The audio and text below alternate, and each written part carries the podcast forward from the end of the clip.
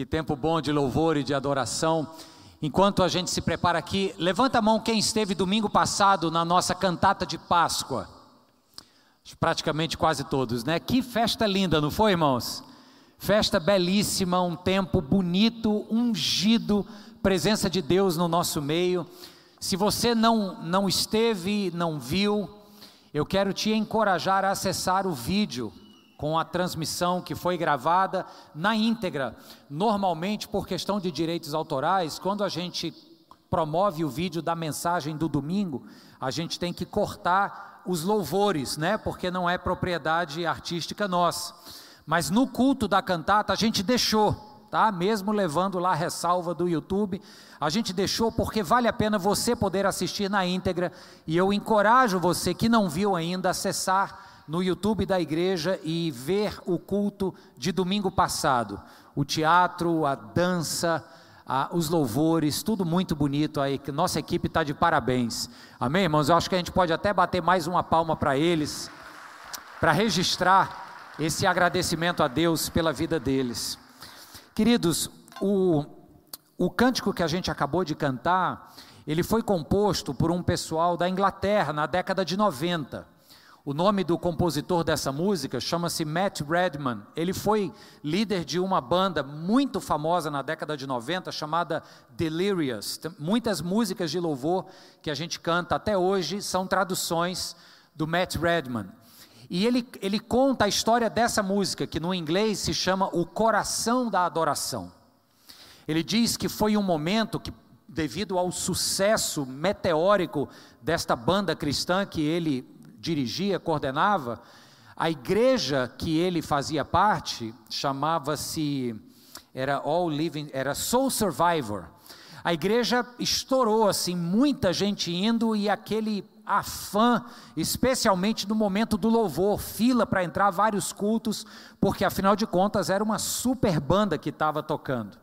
Tudo muito bonito, letras belíssimas, mas o pastor daquela comunidade, que não era o Matt Redman, era outro sujeito, o nome dele é Mike Pilavati. Ele sentiu de Deus no coração que precisava comunicar algo para a igreja, ensinar algo para as pessoas. E ele viu a busca frenética que as pessoas tinham pela banda e pelo momento de música excelente. E ele propôs, e a liderança da igreja aceitou, e eles fizeram Durante uma temporada, que se eu não me engano durou seis meses, eles tiraram todos os instrumentos musicais do louvor e desligaram o som da igreja na hora do louvor. Então, durante seis meses, o louvor da igreja ficou apenas a capela, só as vozes. Eu desconfio que tem a gente lá no fundo querendo bater palma uma hora dessa. Mas, olha aí, o protesto recebido. Mas, queridos, o ponto é que tinha uma lição muito além, obviamente, da, da questão volume do som. A questão além era um ensinamento sobre o que é adoração. E adoração é o segundo tema que nós vamos falar hoje sobre esta série de mensagens que nós começamos domingo retrasado. A gente parou domingo passado em função da Páscoa e hoje nós retomamos esta proposta de conversa sobre a nossa identidade, quem nós somos como igreja. Aí a gente diz nós, nós porque tem a ver com a identidade que Deus nos deu como comunidade cristã. E o que, que a gente está fazendo? A gente está olhando para o livro de Atos que ao invés de ler o texto lá de Atos 2, que você já conhece, aquela descrição de como era a, a vida cristã daquela comunidade, hoje eu quero ler e peço que você abra a sua Bíblia comigo, na carta de Paulo aos Romanos, no capítulo 11, eu vou ler a partir do verso 33 e vou seguir até o capítulo 12, versos, verso 2. Paulo escrevendo aos Romanos, capítulo 11, verso 33, e eu vou ler até o capítulo 12, verso 2. O capítulo 11, eu vou começar de onde Paulo registra um cântico de louvor a Deus. E é de propósito. Ele diz assim: ó profundidade da riqueza da sabedoria e do conhecimento de Deus. Quão insondáveis são os seus juízos e inescrutáveis os seus caminhos. Quem conheceu a mente do Senhor? Ou quem foi seu conselheiro? Quem primeiro lhe deu para que ele o recompense? Pois dele, para ele e por ele são todas as coisas. A ele seja a glória para sempre. Amém. Eu quero ler com você só esse verso agora, 36. Vou pedir que a gente leia em uma só voz, acompanhando ali da, da projeção. Vamos lá? Pois dele, por ele e para ele são todas as coisas. A ele seja a glória para sempre. Amém. E aí entra no capítulo 12, e olha como é que ele começa. Portanto, ou seja, à luz do que acabamos de dizer, portanto, irmãos, rogo pelas misericórdias de Deus, que se, esfor que se ofereçam em sacrifício vivo, santo e agradável a Deus. Esse é o culto racional de vocês. Não se amoldem aos, ao padrão deste mundo, mas transformem-se pela renovação da sua mente, para que sejam capazes de experimentar e o que? Comprovar.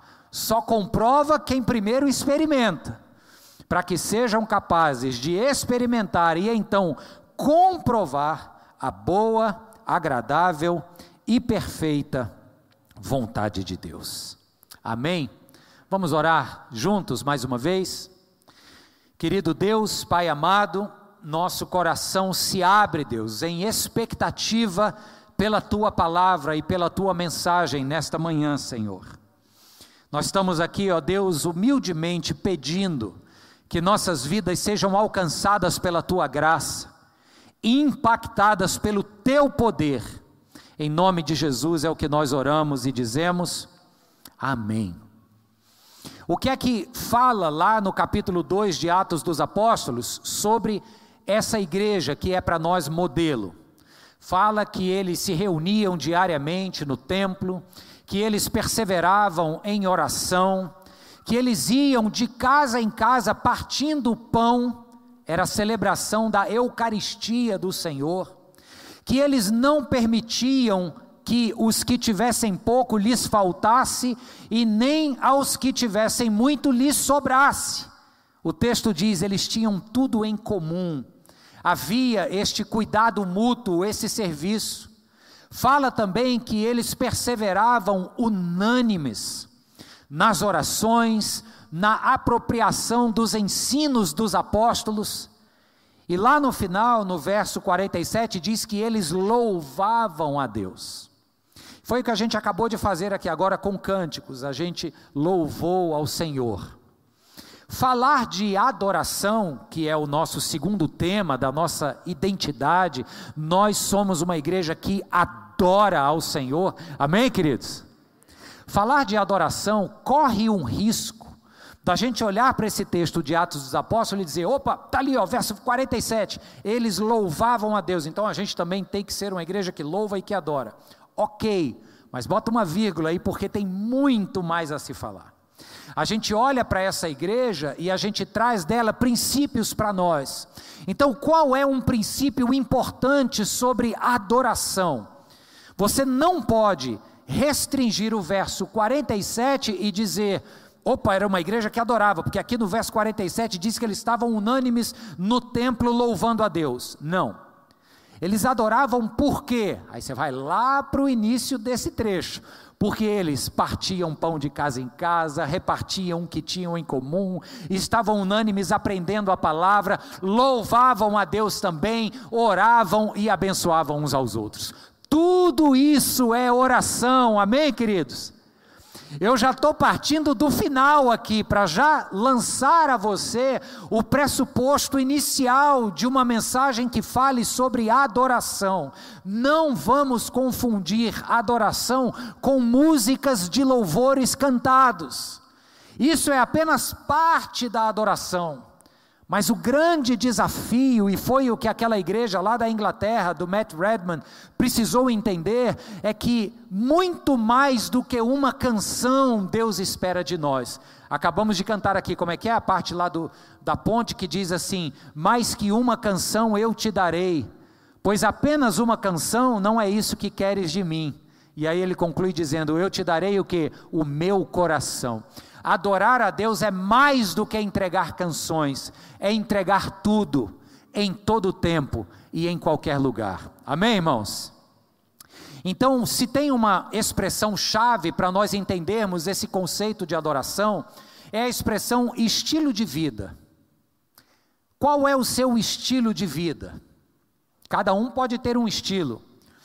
Algumas pessoas são mais esquentadas, elétricas, né? Eu estava essa semana agora que passou tentando marcar um encontro com alguém, e aí essa pessoa disse: Quando é que você pode? Aí eu digo: Peraí, que eu vou ver aqui na agenda. E ele: Ah, então me diz aí teus dias que eu vou ver aqui na minha.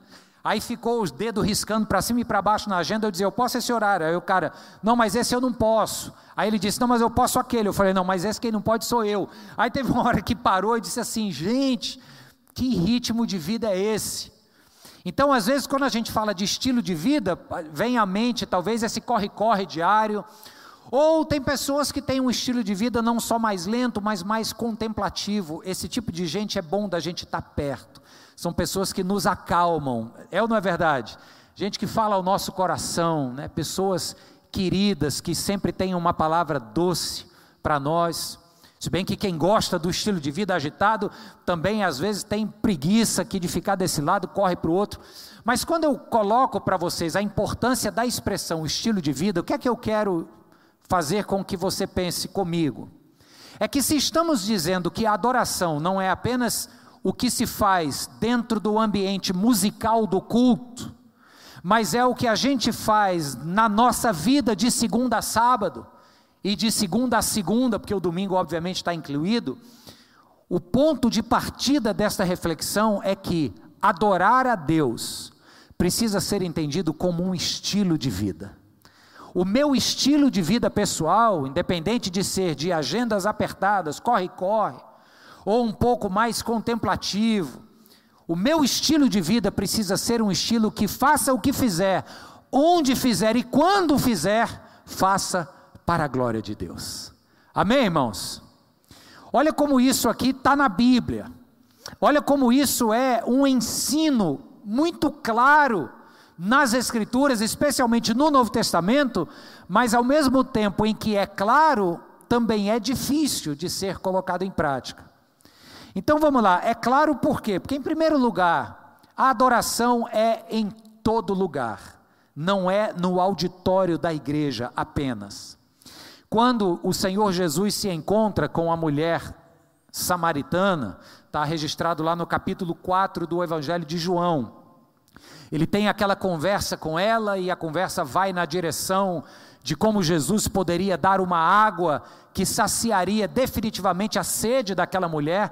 Parecia que Jesus já havia percebido que aquela mulher tentava saciar a sede em muitos relacionamentos conjugais amorosos. Aí Jesus diz: Olha, esse aí já é o sexto e nem é teu marido.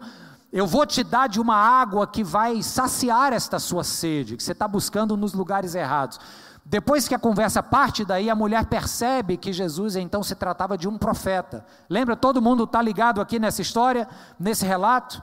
Aí então, quando ela vê que Jesus era um profeta, ela então pergunta: Mestre, deixa eu tirar uma dúvida aqui com você, deixa eu aproveitar que nós estamos aqui conversando. E deixa eu tirar uma dúvida. Gente, eu abri um um parêntese aqui, certo? Eu sou pastor. Toda vez que eu chego num lugar que, que não é aquele meu lugar de intimidade, não são pessoas muito próximas, um lugar que tem gente a quem eu não conheço tanto e que, portanto, não me conhece, no momento que sabe que eu sou pastor, aí começa assim: olha, deixa eu tirar uma dúvida aqui com você, porque eu ouvi dizer que a Bíblia diz isso assim, assada. Sempre o assunto vai para esse lado. Eu adoro. Eu acho que são as oportunidades que Deus abre para a gente falar. Mas eu acho curioso isso. E a mulher aqui, até então, achava que era só um homem de maneira assim equivocada, buscando água naquele sol a pino, lá no poço da Samaria, porque era de praxe que as mulheres pegassem água e que fosse de manhã cedo. O texto diz que era por volta do meio-dia. Jesus estava lá. Quando a mulher percebe que Jesus não era um homem qualquer, era um profeta, e ela engaja nessa conversa. Olha, deixa eu aproveitar então e tirar uma dúvida aqui com você. Aí qual era a dúvida da mulher? Ela diz: os nossos pais, que são judeus samaritanos, dizem que o local de adoração é aqui no Monte Gerazim. E vocês que são judeus dizem que o local de adoração é lá na Judéia, no Monte Sião, que é onde tem o templo de Jerusalém. Qual é o local certo? Ela queria saber, é dentro do santuário lá do Monte Gerazim ou é dentro do templo em Jerusalém? E o que Jesus responde para ela é assim: não é dentro nem daqui nem de lá, é dentro do seu coração. O Pai está à procura agora de pessoas que o adorem em espírito e em verdade. A partir do momento que ele tomar cativo o teu coração e que a sua vida pertencer a ele e ele vier habitar na sua vida, você vai adorar a Deus onde você for, seja na Samaria, seja em Jerusalém ou seja em qualquer lugar do mundo. Tá claro, irmãos? Então, Jesus estabelece um padrão novo aqui. Não precisa mais subir o monte ou a duna. Não precisa mais ir ao templo tal ou ao endereço tal onde tem um prédio a qual você chama de igreja. A gente vem para cá aos domingos, nesse horário, porque esse é o nosso momento que foi convencionado para um tempo de adoração, sim, coletiva, comunitária, e isso é pedagógico para nós, olharmos uns aos outros exaltando o mesmo nome, o nome de Jesus, mas não pode ser restrito a esse local aqui precisa passar daquela porta para fora. Tá claro, queridos? Olha o perigo de entrarmos nessa compreensão de que a adoração é só daquela porta para dentro. O perigo é que sem você perceber, você acaba entrando num ciclo que eu já ouvi alguém dizer de esquizofrenia religiosa. O que, que, é isso? Você assume uma quase dupla personalidade. Da porta para dentro, parece que bate um vento assim, a roupa se ajeita e você muda até o timbre de voz. E aí, quando sai da porta para fora, aí volta o mundo cão e as suas práticas e opiniões são outras. Às vezes, esse perigo está aí às nossas portas, se a gente não tomar cuidado. Então, Jesus está dizendo para essa mulher e criando um novo paradigma sobre adoração. Não é mais dentro do templo, agora é dentro do seu coração, em espírito e em verdade. Amém, queridos? Bem, um parênteses para fazer uma importante ressalva à luz do que falamos na primeira mensagem desta série, que nós somos uma igreja que valoriza o ajuntamento. Pode ser que tem alguém que diga assim: ah, então se a adoração não precisa mais do lugar, e ela é no meu coração espírito em verdade, então não preciso mais vir para a igreja. Né? Quem está em casa aí, ó, recebe a palavra. Eu posso ficar no sofá da minha casa adorando. A gente já falou sobre isso. Pode, ok, não tem problema. O ajuntamento é muito importante, mas não ache que a adoração é só lá fora, é aqui também. Porque o que, é que a gente está falando? Que é em todo lugar. E aqui dentro, a adoração ganha uma conotação comunitária muito importante para minha e para a sua fé. Fecha parênteses, passada a mensagem. Amém, queridos? Segundo ponto é quando o apóstolo Paulo fala agora diante de uma polêmica com os coríntios.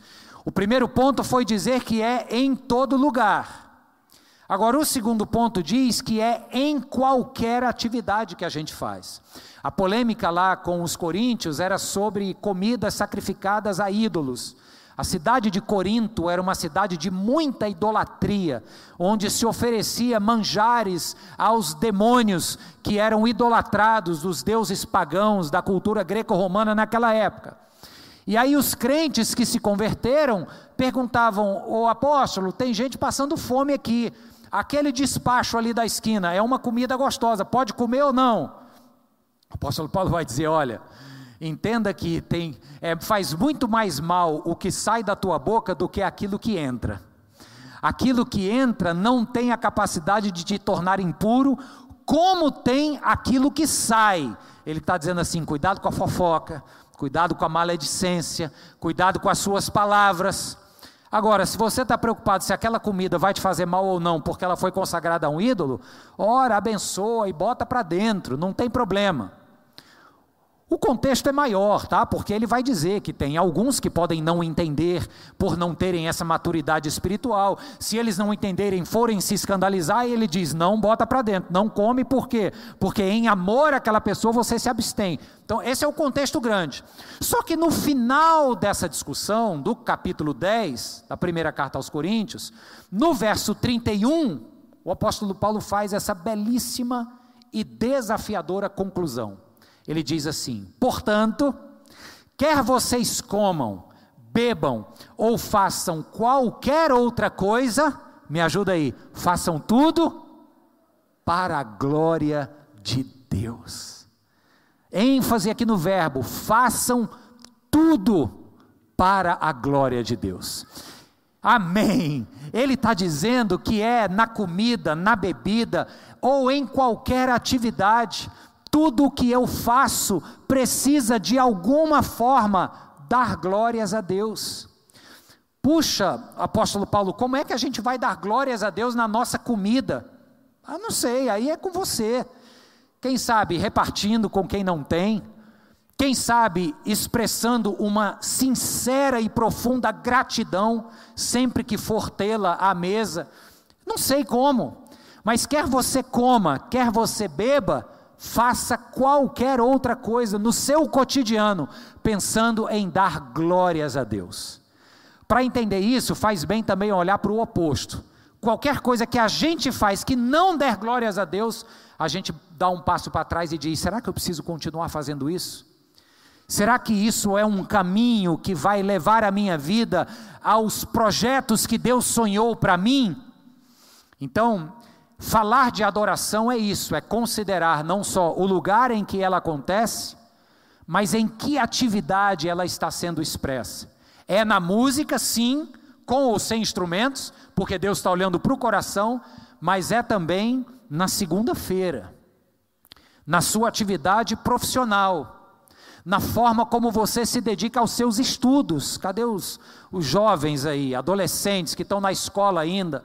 Ou a turma que já está na faculdade, ou a gente da pós-graduação, a forma como você se dedica ao estudo não pode ser uma forma excelente, motivada apenas pelo seu desejo de ser o primeiro da turma, né? uma, uma quase que uma vaidade. Eu quero que você seja o primeiro da turma, mas não pela vaidade, e sim porque quando você chegar lá, as pessoas precisam olhar ao seu redor e dizer: rapaz, esse cara tem algo diferente. Essa moça tem algo diferente, ela é a primeira da turma, não é uma pessoa boçal, orgulhosa, o que é? Aí, no dia que ela for conversar contigo, ela pode então entender que você se dedica aos estudos porque você entende que tudo que lhe chegou à mão para fazer, você vai fazer bem feito, porque é para a glória de Deus. Amém? Parabéns aí. Para a glória de Deus. Bem, terceiro ponto Peraí, antes de pensar no terceiro, deixa eu exercer mais aqui ainda a, a nossa percepção. Fazer tudo para a glória de Deus. O que que isso significa? Eu falei dos estudos no casamento e na criação dos filhos. Como é que eu posso, já que é para fazer tudo para a glória de Deus, como é que eu posso me comprometer a viver a minha vida conjugal ou a criar meus filhos de modo que o que eu faço aqui esteja dando glórias a Deus. Como é que é isso na prática? Aí eu digo novamente, não sei, pensa aí.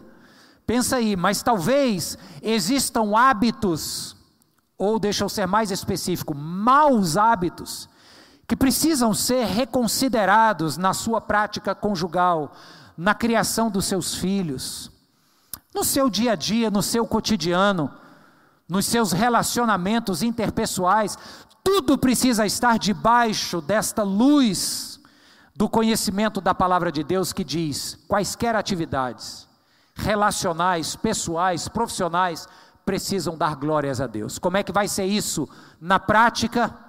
Cada um pensa na sua própria realidade. Amém, irmãos? Fica um dever de casa aqui para todos nós hoje. O terceiro ponto, agora sim, tem a ver com um texto de Romanos que nós já lemos. Porque já que nós estamos falando de uma adoração que não está restrita a um lugar, e também não está restrita a uma atividade apenas do culto dominical, mas ela vai para todas as nossas atividades. Em terceiro lugar, a pergunta é quando? Quando adoramos? Já respondemos onde, o que e agora é quando. Qual é o momento certo ou quando é o momento certo de adorar? Eu já entendi que não é dentro da igreja, então é só quando eu estiver em casa fazendo o meu devocional com Deus. Eu já entendi que não é só no culto dominical, é, é quando eu estiver no carro ouvindo louvor, indo para o trabalho.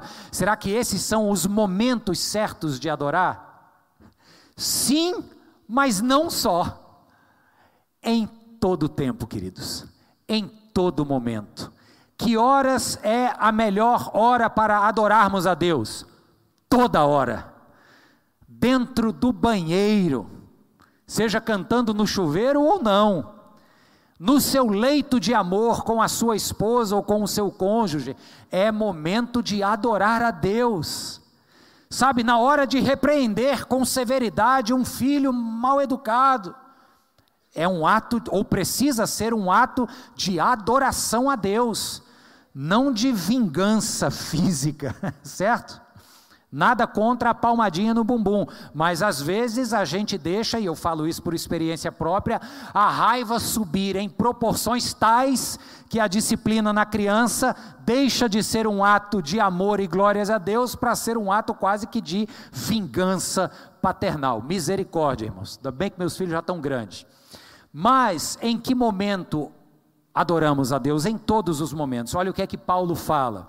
E esse é o texto que nós lemos e eu estou voltando nele. Que vocês se ofereçam como um sacrifício vivo e santo perante o Senhor. Quando ele diz isso, ele está falando da nossa autopercepção. O que é que eu sou? Bem, para Deus, Paulo está dizendo: eu preciso me enxergar como um sacrifício santo para Deus, um sacrifício vivo e santo para Deus. Queridos, pensem aqui comigo, ó. vamos lá: o que é um sacrifício? Na tradição de culto sacrificial de Israel, o sacrifício era um animal levado que era imolado, portanto morto e queimado né, no altar do holocausto. Isso é um sacrifício. O sacrifício morria. Mas o último sacrifício que precisou morrer foi o Cordeiro de Deus, que tirou o pecado do mundo. Amém, irmãos? Depois do Cordeiro de Deus, o apóstolo Paulo diz: agora o sacrifício é a sua vida, mas é um sacrifício vivo, não morre mais. Por quê?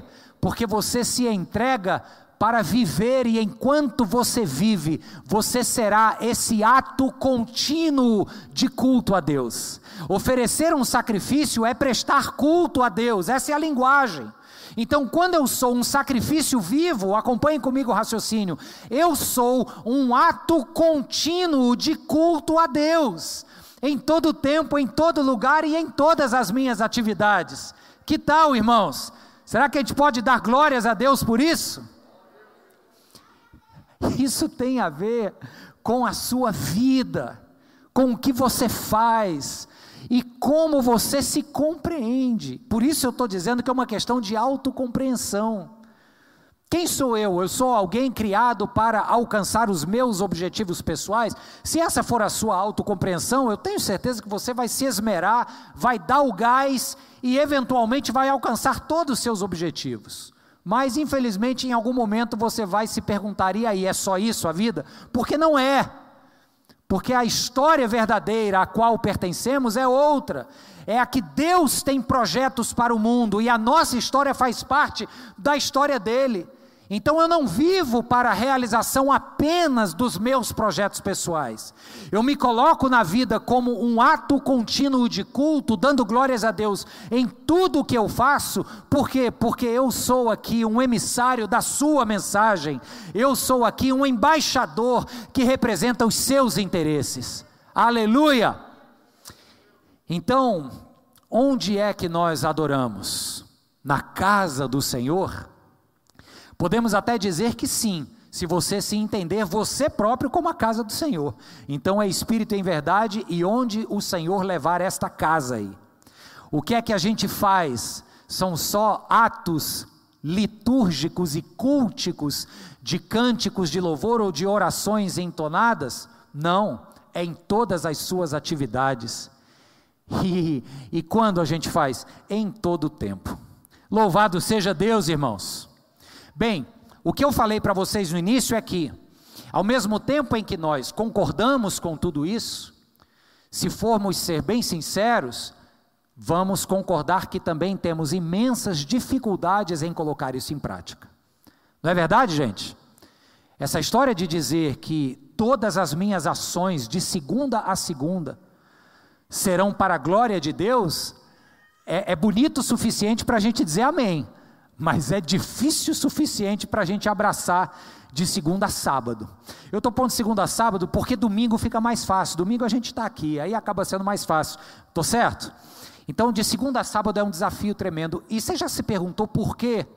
Por que, que é difícil essa busca consciente pela coerência entre ao que eu digo amém de um lado e aquilo que eu decido colocar em prática do outro? Por que, que é difícil? E eu quero sugerir uma resposta aqui para vocês. É porque todos nós somos alvo de uma mesma tentação. A tentação de deixar que a religiosidade, ou que o poder da religiosidade, forme a nossa mente e a gente acabe esquecendo ou fechando os olhos para o poder libertador do Evangelho de Cristo. São dois ambientes diferentes que eu quero que você perceba aqui.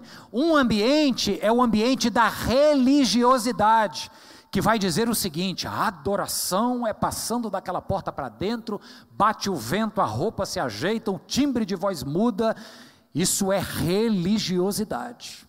É o camarada que é um doce da porta para dentro, mais um cavalo batizado da porta para fora. É super espiritual da porta para dentro, mas é adúltero aos olhos na porta para fora. Percebe o que eu estou dizendo? Isso é a tentação da religiosidade. Num outro ambiente existe o poder do Evangelho de Cristo. O Evangelho vem do grego boa notícia, e o poder do Evangelho é esta boa notícia que Jesus Cristo me redimiu e que inaugurou uma vida nova para ser vivida. Isso daqui faz uma diferença grande no tipo de vivência que nós vamos ter. Então, se nós concordarmos a dificuldade entre receber toda esta investida da religiosidade, porque a gente recebe, nós fazemos parte de uma cultura brasileira cristã. Então, a religião cristã está no sangue, está no DNA nosso. E é uma tentação nos tornarmos pessoas religiosas. A proposta hoje é entendermos a adoração da perspectiva de uma vida alcançada pelo Evangelho de Jesus. Quem foi alcançado pelo Evangelho de Jesus deixa de ser um religioso? Não, ele é um religioso porque a religião é um instrumento através do qual nós vamos juntos buscar a Deus, está claro, gente? Mas cuidado para não ficar só aqui e esquecer a mensagem principal. Então eu vou terminar trazendo para vocês um quadro comparativo, que eu inclusive peço permissão para ler, não é um texto meu. É um texto de um pastor norte-americano que a gente gosta de citar aqui, chamado Timothy Keller. Então, nesse momento, eu abro mão da originalidade em nome da utilidade, porque acho isso aqui muito útil para a gente levar para casa. E o Keller faz essa distinção entre uma vida e todas as suas nuances cotidianas, regidas pela religiosidade e uma vida cujo coração foi alcançado e liberto pelo poder do Evangelho. Então, olha o que, é que ele diz aqui. Primeiro, a religiosidade faz o religioso dizer assim: Eu obedeço a Deus, portanto, sou amado. Ou seja, contanto eu que eu faça por onde, Deus vai me amar. Quem foi alcançado pelo Evangelho diz assim: eu sou amado, portanto eu obedeço a Deus. Percebeu a diferença? Segundo, diz que a motivação da vida cristã para a religiosidade normalmente é baseada no medo e na insegurança. Eu não vou fazer isso aqui não, porque senão o chicote come. Vou fazer isso aqui não, senão minha bênção não chega. Por outro lado, quem foi alcançado pelo poder do Evangelho, a motivação da vida cristã é baseada na alegria e na gratidão pelo que Jesus já fez por nós. Amém, irmãos? Se você concordar com o que eu leio aqui, você diz amém depois, está certo? Terceiro, o religioso obedece a Deus para receber coisas dele.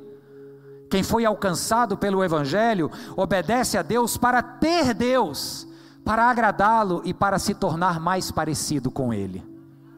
Amém.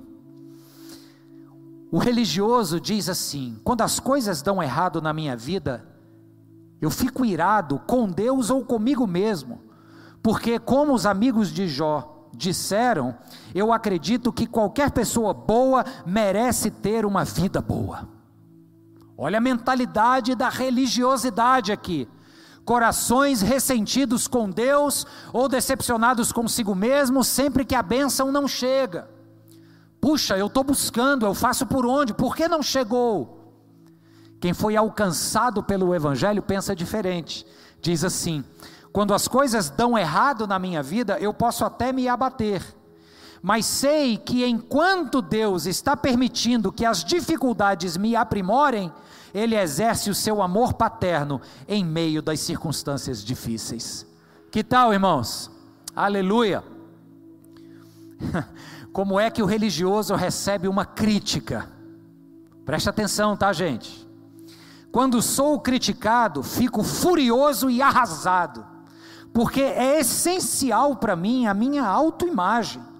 Quando ela é ameaçada por alguém, eu preciso destruir esse alguém ou tirá-lo do meu convívio. Quem foi alcançado pelo Evangelho tem uma outra relação com o criticismo. Veja só, quando sou criticado, posso até não gostar, mas não acho importante ver a mim mesmo como uma pessoa boa, pois a minha identidade não está baseada no meu desempenho, mas no amor de Deus por mim em Cristo Jesus. Queridos, eu acho isso aqui absolutamente fantástico. Talvez porque eu tenha durante tanto tempo lidado ruim com criticismos. Eu acredito que o poder do Evangelho já me alcançou nesse sentido, mas confesso aos irmãos, há uns bons anos atrás eu não sabia lidar bem com críticas. Eu ia lá para o chão, a autoestima zerava. E eu ficava semana remoendo onde é que eu estava errando para ter recebido aquele tipo de comentário negativo. Se alguém se identifica comigo, a irmã corajosa ali já levantou a mão. Você não precisa levantar a mão, mas, mas é assim, queridos, muitas vezes. Então, olha que poderoso o poder do Evangelho para ser redundante. A nossa identidade não pode estar alicerçada em desempenho, porque toda vez que o meu desempenho deixar a desejar, porque afinal de contas eu sou humano, isso vai me jogar lá para baixo. Aí eu digo: não, eu não tenho mais a pretensão de estar certo e ser bom o tempo todo. A minha identidade não está mais baseada em desempenho, está baseada no amor de Deus por mim. É esse amor que olha e diz assim: é, meu amigo, você vacilou aqui. As críticas vieram com justiça, porque você fez e fez errado. Mas porque eu te amo, eu estou te sustentando, colocando de pé e te dando uma nova chance. Vamos lá, e eu acho que dessa vez você não vai errar mais. É assim que eu recebo a palavra de Deus, irmãos. Amém, queridos? Para terminar, ainda falando sobre esta autopercepção, sobre autoimagem, sobre identidade. O que tem a religiosidade como norte da sua vida, diz assim: A minha autoimagem oscila entre dois polos. Olha que interessante isso. Aqui é o religioso, tá?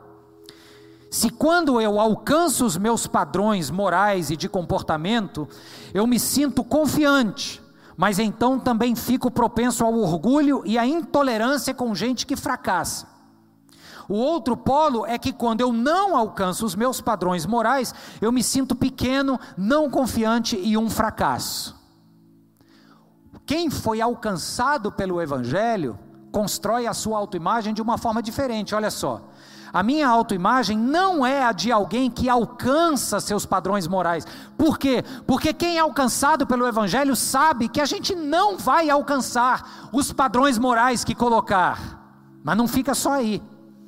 Em Cristo, eu me entendo como, ao mesmo tempo, perdido, mas aceito incapaz de, de atender aos meus padrões morais, mas acolhido pela misericórdia divina em todas as minhas falhas.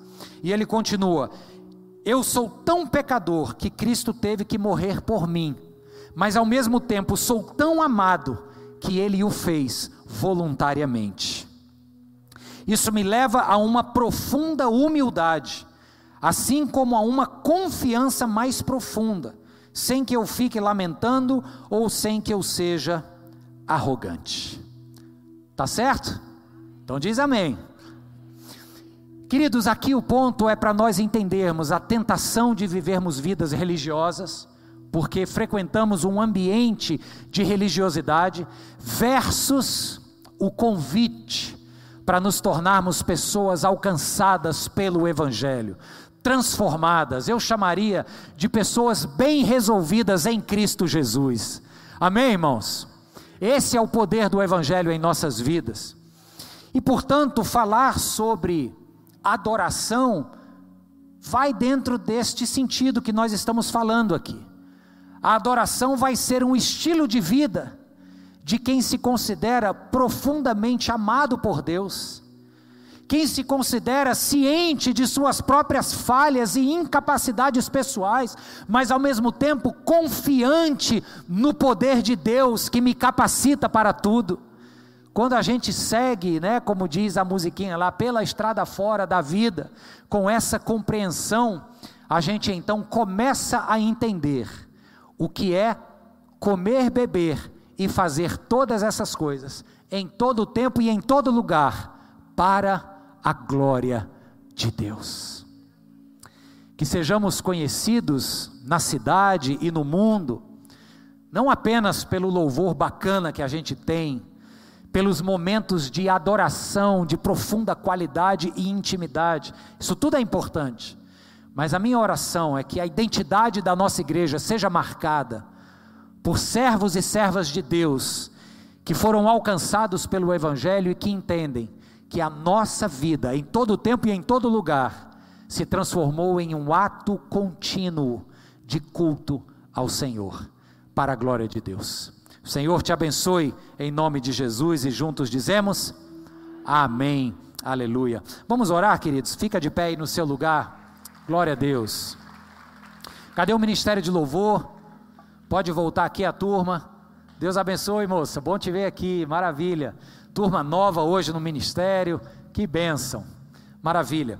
Queridos, eu quero orar pelo que acabamos de falar aqui agora, e essa oração é uma oportunidade de você abrir a sua boca e responder a Deus aquilo que você ouviu, aos vários améns que você pronunciou.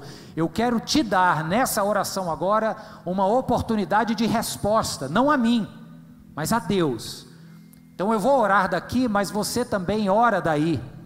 E diz: Senhor, eu gostaria de fazer valer essa palavra na minha vida. E gostaria de repensar o meu estilo de vida. Em nome de Jesus. Pai, é isso que nós estamos já te dizendo aqui, Senhor. E como igreja, nós insistimos nessa oração. Que o Senhor nos capacite essa tarefa tão desafiadora de refazermos o nosso estilo de vida e então todas as coisas, em todos os lugares e em todo o tempo, sejam voltadas para te dar glórias, desde o nosso falar ao nosso agir, todas as nossas interações sociais, tudo, meu Deus, sejam voltados para dar glórias a Ti. Muito obrigado, Senhor, porque esta é uma tarefa tua para nós e por isso é o Senhor quem nos capacita. Nós oramos agradecidos e confiantes no nome de Jesus. Amém. Amém.